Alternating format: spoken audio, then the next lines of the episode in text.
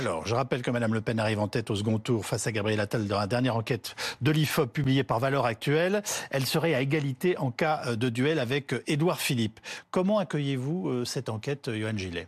Avec euh, de la satisfaction, mais aussi beaucoup de, de, modestie, parce que nous savons euh, que le chemin jusqu'en 2027 est encore long, euh, et donc nous avons beaucoup de modestie, mais nous regardons aussi ces sondages avec une certaine réalité, à savoir que les Français ont conscience qu'Emmanuel Macron a divisé le pays, a fracturé le pays, et que Marine Le Pen, elle, est en capacité de rassembler les Français autour d'un vrai projet. Et je pense que les Français eh bien, avec le temps, ont vu euh, finalement que nos positions étaient les bonnes, ont vu que nous avions raison depuis bien longtemps et ont compris finalement que nous étions euh, en capacité, eh bien, euh, sans caricature comme peuvent le faire certains, eh bien, de faire en sorte de relever le pays et de rassembler les Français autour d'un projet. Alors, est-ce que ce, cette enquête est une surprise pour vous, Jean-Yves Camus, qui travaillait sur ces questions à longueur d'année? Alors, d'abord, il faut faire un point de méthodologie. Oui. Euh, c'est un sondage qui intervient trois ans avant l'élection présidentielle. Absolument. Et que nous dit-il? Il nous dit euh, que Marine Le Pen aurait un point d'avance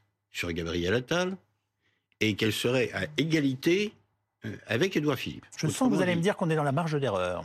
Nous sommes évidemment dans la marge d'erreur des sondages. Tout à fait. Ça n'est pas pour autant qu'il n'y ait pas. C'est des... déjà une information. C'est déjà une information. Autrement dit, ce qui était totalement inenvisageable oui. en 2022 devient, euh, Jérôme Fourquet le dit depuis longtemps, je le dis aussi depuis longtemps, envisageable aujourd'hui. Mmh. C'est une possibilité que Marine Le Pen gagne l'élection présidentielle.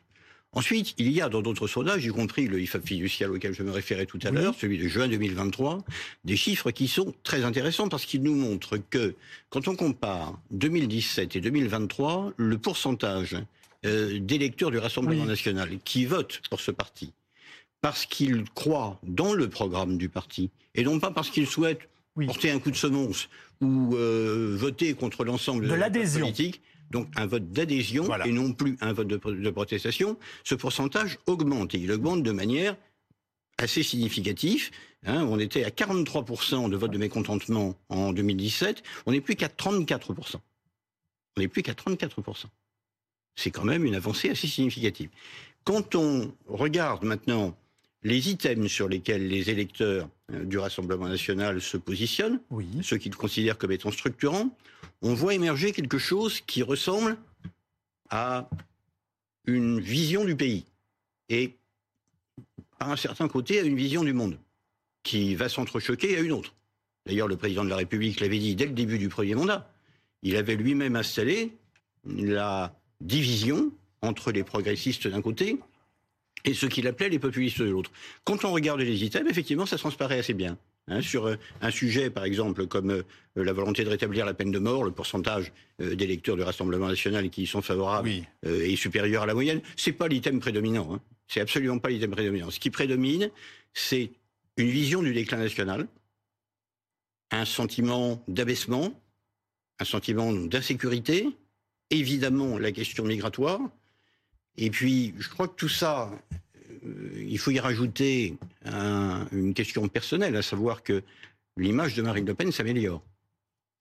L'image personnelle de Marine Le Pen s'améliore. justement. Et sa crédibilité en tant que potentiel euh, chef d'État s'améliore aussi. C'est-à-dire que si l'on regarde aujourd'hui le pourcentage des Français qui pensent que le Rassemblement national est un danger pour la démocratie, enfin, nous sommes très, très en deçà des chiffres des années 90-2000. Alors que parallèlement, le pourcentage des Français qui considèrent que LFI est un danger, est un danger pour la potentiel. démocratie augmente C'est ce, ce qu'on va voir tout de suite dans notre séquence Les éclaireurs.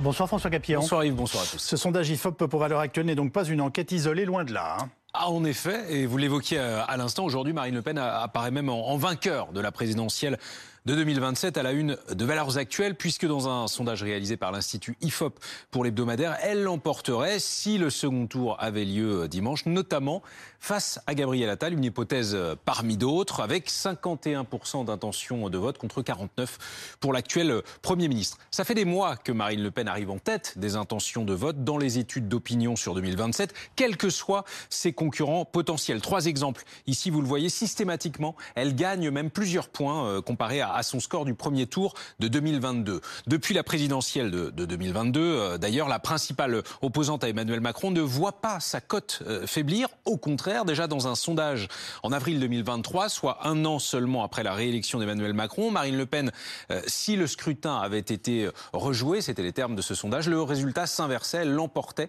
avec 55% des intentions de vote. Et si l'on se replace avant la présidentielle de 2022. C'est tout en bas, vous le voyez. Dans certains sondages, Marine Le Pen arrivait en tête du premier tour. Exemple en mai 2021, un an avant. Donc, nous sommes désormais à un peu plus de trois ans de la prochaine présidentielle, mais aussi à quatre mois tout juste des élections européennes, à l'occasion desquelles le Rassemblement national peut légitimement espérer euh, s'imposer face au camp majoritaire, si l'on en croit euh, les sondages, encore une fois. Dans deux études récentes que vous observez ici, le résultat elle-même, 10 points 10 points séparent la liste Renaissance de celle du RN, arrivant nettement en tête de ce scrutin.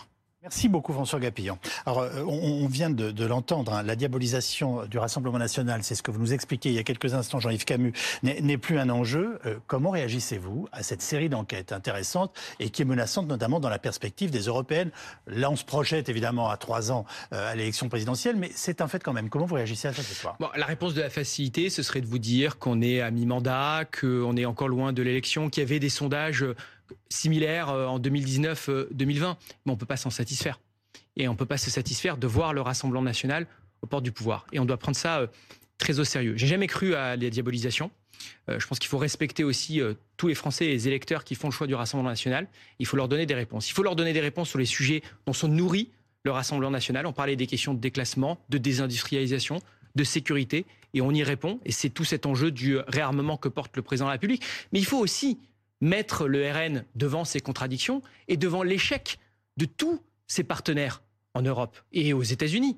Rappelez-vous euh, Donald Trump que euh, Marine Le Pen louait comme un modèle. Ça s'est terminé avec euh, l'émeute du 6 janvier. Jamais. voyez le Brexit. Marine Le Pen nous parlait de faire un référendum Frexit. Voyez aujourd'hui l'immense majorité de Britanniques qui regrettent ce référendum qui les a plongés dans le déclassement et l'isolement. Regardez Madame Meloni en Italie, qui nous expliquait qu'il y avait des solutions nationales contre l'immigration, qui aujourd'hui demande l'aide et la solidarité de l'Union européenne, alors que le Rassemblement national vote contre le pacte asile-migration au Parlement européen, qui permettrait de mieux contrôler les frontières extérieures de l'Union européenne. Le Rassemblement national, encore une fois, n'a pas de projet et n'a pas de programme. Il passe son temps à se contredire. Je parlais tout à l'heure de la question des 15 heures de travail au RSA. Non, mais, mais il faut les dénoncer. Il faut, mais encore une fois, pas avec un discours euh, euh, moralisateur, je crois, qui n'intéresse pas les Français, mais en disant simplement. Je vous donne un autre exemple au Parlement européen, puisque vous parlez de la question européenne. En 2019, dans sa campagne, Jordan Bardella dit qu'il votera contre la PAC. Eh bien, en 2021, lorsqu'il y a eu le budget de la PAC qui a été débattu euh, au Parlement européen, Jordan Bardella l'a voté pour après aller se contredire quelques années plus tard devant les agriculteurs pour leur mentir et expliquer qu'ils peuvent se passer de l'Union européenne. L'idée que sur des questions comme l'immigration, l'agriculture, tous les grands enjeux euh, économiques ou euh, géopolitiques, on peut euh, se passer de l'Europe. C'est une escroquerie intellectuelle et c'est celle du Rassemblement national. Johan Gillet, je vais vous laisser répondre, mais quand même juste une chose. Marine Le Pen dit dans cette interview à Valeurs Actuelles, donc qui accompagne ce sondage, qu'elle ne cherche pas un vote de rejet, mais un vote d'adhésion. C'est-à-dire qu'elle le dit. c'est comme ça que vous envisagez de mener votre, campagne européenne? Ça veut dire qu'en fait, on n'est plus aussi non plus dans l'opposition systématique à tout ce que fait le, pouvoir, quel qu'il soit. Et, on propose mais nous n'avons jamais été dans l'opposition systématique. et, nous ne le C'est un petit peu quand même, si je peux me euh, permettre. Non, non, non. Si vous regardez bien, euh, depuis que nous sommes arrivés euh, en masse à l'Assemblée nationale en, 2022 et que les Français ont décidé de nous offrir un groupe parlementaire important, nous eh bien, travaillons euh, eh bien pour l'intérêt général. Nous votons des textes euh, d'où qu'ils viennent parce qu'ils sont bons pour le pays. Et nous rejetons les textes eh bien, euh, que nous considérons nocifs pour les Français, d'où qu'ils viennent là aussi. On ne peut pas nous le reprocher. Nous, il n'y a aucun sectarisme. Et nous sommes d'ailleurs le seul groupe politique à l'Assemblée nationale à réagir de la sorte et à travailler pour l'intérêt national. Vous ne nous verrez jamais rejeter un texte parce qu'il est présenté par un adversaire politique que nous n'aimerions pas politiquement. Non, dès l'instant où le texte va dans le bon sens, nous le votons. Et c'est pas avec les caricatures de la majorité présidentielle et les mensonges euh, que euh, vous allez réussir à, lutter contre nous. Je suis désolé, mais à un moment donné, vous ne pouvez pas raconter euh, tout et n'importe quoi. là, vous venez de déverser un nombre de mensonges hallucinants. nous, nous ne sommes pas dans la vision que, que, vous voulez faire de nous. nous ne sommes pas, par exemple, contre l'Union européenne et nous ne voulons pas sortir de l'Union européenne. Nous voulons juste la transformer ah, et en faire vous une Union européenne là, effectivement, vous avez coopération. et son contraire sur l'Union européenne. Il fallait sortir de l'euro, fallait faire les il fallait faire le Frexit, il fallait pas faire le Frexit. En fonction des sondages. Mais non, mais, vous racontez n'importe quoi. On n'a jamais vu. Nous avons un toujours eu populiste qui a si peu de colonne vertébrale. Moi, je, vous êtes complètement lisse et ambigu sur la question européenne. C'est d'ailleurs pour ça que vous voulez pas en parler. C'est pour ça. Jordan Bardella nous explique que s'il arrive en tête euh, de l'élection européenne, euh, il faudra dissoudre l'Assemblée nationale. Alors, c'est deux assemblées différentes. Ça n'a rien à voir. Manifestement, il ne connaît pas très bien les institutions, mais de toute façon, c'est l'un des députés il veut dire que le choc politique serait tellement important qu'il devrait conduire à une mesure de ce type. C'est l'un des députés... semblant de ne pas comprendre. Non, mais c'est l'un des députés européens euh, français, en tout cas, les moins actifs, les moins présents euh, au Parlement européen. il a déposé 65 fois moins, 65 fois moins d'amendements que Stéphane Séjourné le président euh, du groupe Renew parce que là aussi vous mentez. Parlement européen. Donc, je vous interromps. je, vais mais quand même répondre nationaliser ils veulent nationaliser parce qu'ils ne veulent pas parler d'Europe. Parce que vous passez votre temps à vous contredire sur la question européenne. Jordan vous avez l'impression d'être un message au 15 000 amendements, monsieur. Parce que nos amendements, nous les déposons au nom de notre groupe parlementaire. On ne peut pas débattre de la présence des députés sans fin. C'est comparé de la même façon à tout le monde. Mais non, c'est comparé de la même façon. À ce moment-là, les autres ont déposé beaucoup plus. Ce débat est non productif. Ce débat est non productif. Je vous interroge, je vous prie de m'excuser. Et j'aimerais qu'on revienne sur un certain nombre d'items qui sont quand même très intéressants dans cette enquête et qui nous disent des choses effectivement sur la progression euh, du du, Rassemblement national, notamment chez les jeunes, Benjamin Duhamel. C'est quand même très frappant. Oui, absolument. Il y a un... Les moins de 35 ans oui. votent Marine Le Pen majoritairement. Absolument. Face à Gabriel Attal. Vous avez raison. On savait déjà que Marine Le Pen progressait et était forte chez les jeunes, mais moi, ce qui me frappe beaucoup dans, dans le sondage qui euh, est celui de valeur actuelle, d'abord, c'est comment dire, la distinction, enfin, le fait que ça montre qu'il y a un vote de classe. On a notamment la barre des 2500 euros qui est assez nette quand on voit euh, Édouard Philippe, Gabriel Attal qui sont testés. C'est-à-dire qu'au fond, il y a une sorte d'opposition entre une France qui va bien et une France qui, va, mal, qui rejoint un vote de classe, mais moins qu'avant. Et c'est là aussi, je parle sous le contrôle de Jean-Yves Camus qui connaît parfaitement ces sujets. Le vote Marine Le Pen, quand on voit qu'au premier tour, parce qu'on parle beaucoup du second tour, qui est effectivement assez spectaculaire, bah au premier tour, elle est à 36% dans le sondage. Si on est à 36% au premier tour, c'est qu'on a un vote qui s'homogénéise. C'est-à-dire qu'en réalité, Marine Le Pen progresse aussi dans toute une série de catégories sociales où elle était assez faible. Chez les retraités, elle reste évidemment beaucoup moins forte que le candidat du bloc central, mais elle progresse chez un certain nombre de professions intermédiaires. Donc, euh, on voit bien qu'au fond, la, la lecture qui était celle notamment de Jérôme Sainte-Marie, qui est désormais un sondeur euh, très proche du Rassemblement national, enfin, qui même travaille pour eux, qui s'appelle Jérôme Sainte-Marie, qui disait au fond, euh, c'est le bloc élitaire contre le bloc populaire. Oui. Ça reste relativement vrai avec le, le critère du revenu, mais ça doit se compléter avec une progression dans un certain nombre de, catégories. Et c'est ça aussi qui doit inquiéter euh, la majorité présidentielle, de voir mhm. qu'on est plus simplement dans un... Euh, ce sont les catégories populaires qui votent Marine Le Pen et au second tour, il y a de toute façon un réflexe qui veut que on gagnera forcément. Non, c'est pas le cas. Et j'en termine juste d'un tout petit mot. Certes, ce sondage est impressionnant. Rappelons malgré tout que avant les campagnes, quelles qu'elles soient, Marine Le Pen part toujours de très haut. C'est vrai. Et que compte tenu de, des erreurs qu'elle fait de stratégie, de tactique, de débat, très souvent elle part de haut et elle arrive bas. Euh, en 2022, il y avait des sondages qui l'a donné au-delà de 30%. Et de mémoire, au premier tour de l'élection présidentielle en 2022, elle fait 20... Euh, combien? 28. 28. Enfin, voilà, en tout cas, elle baisse. Ah, Amandine Atalaya. Amandine Atalaya. Il y en a un qui s'effondre. elle, est, aux, alentours de 23-24%. Donc il y a une tendance structurelle du Rassemblement national à baisser une fois qu'ils entrent en campagne. Il y en a un qui s'effondre complètement, et notamment en cas d'un second tour, c'est Jean-Luc Mélenchon dans cette enquête. Euh, oui, et c'est d'ailleurs à noter parce que ça fait qu'on passe d'un bloc 64-36 au second tour face à Marine Le Pen. 64-36. Oui, et 14% au premier tour, ce qui est pas gigantesque par rapport à ce qu'il a pu euh, connaître parce qu'il il frôle parfois la barre des 20%, euh, Jean-Luc Mélenchon davantage.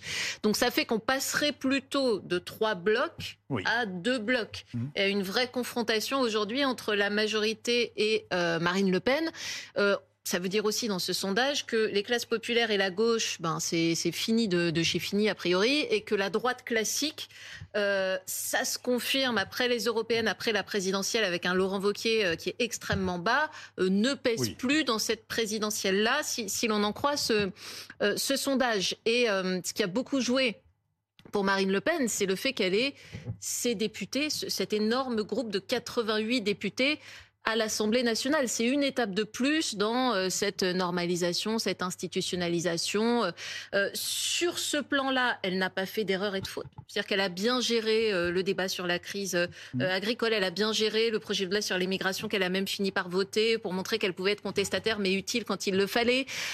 et donc ce sont autant de petites briques voilà, qui s'additionnent au fait qu'elle arrive à convaincre notamment les retraités auxquels elle pouvait faire peur auparavant qu'elle est quelqu'un de plus sérieux que ce qu'ils n'ont pu penser à un moment donné. Donc Marine Le Pen n'est plus un vote anti-système, Jean-Yves Camus?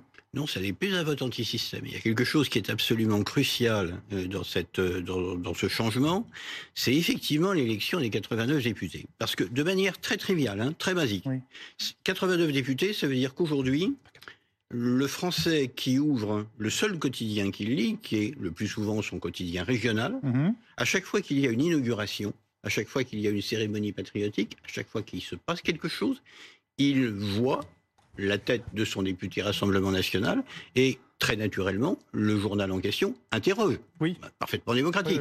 L'élu du Rassemblement mhm. national. Donc il y a une manière d'appréhender le RN qui est différente d'avant. D'abord, c'est plus uniquement une manière d'appréhender la tête du Rassemblement national. On a quelqu'un qui fait l'intermédiation. Et on le voit dans son rôle, pas au jour le jour, mais en tout cas oui sur le terrain, parce que ces députés sont présents, eh bien, on considère le Rassemblement national non plus simplement comme, une, comme l'idée qu'on s'en fait, mais comme ce qu'on en voit, ça normalise assez facilement. Ce que disait Jérôme Sainte-Marie sur le bloc euh, populaire et le bloc élitaire, c'était vrai à l'époque où il le disait. Mmh. Depuis, effectivement, sont intervenues les élections législatives, et comme il y a des catégories de population dans lesquelles euh, le Rassemblement national partait de bas, eh bien, naturellement, il y a des possibilités de gains euh, qui sont assez intéressantes.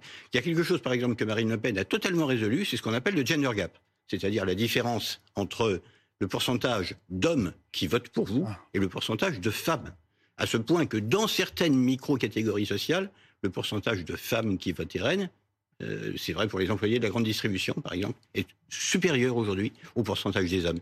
Ça progresse un petit peu chez les retraités, effectivement, et ça progresse chez les, CSP+, pardon, ainsi que chez celles et ceux euh, qui sont diplômés, puisqu'on avait auparavant un, gap assez important, un fossé assez important entre les jeunes les moins diplômés et les jeunes qui détenaient un diplôme universitaire.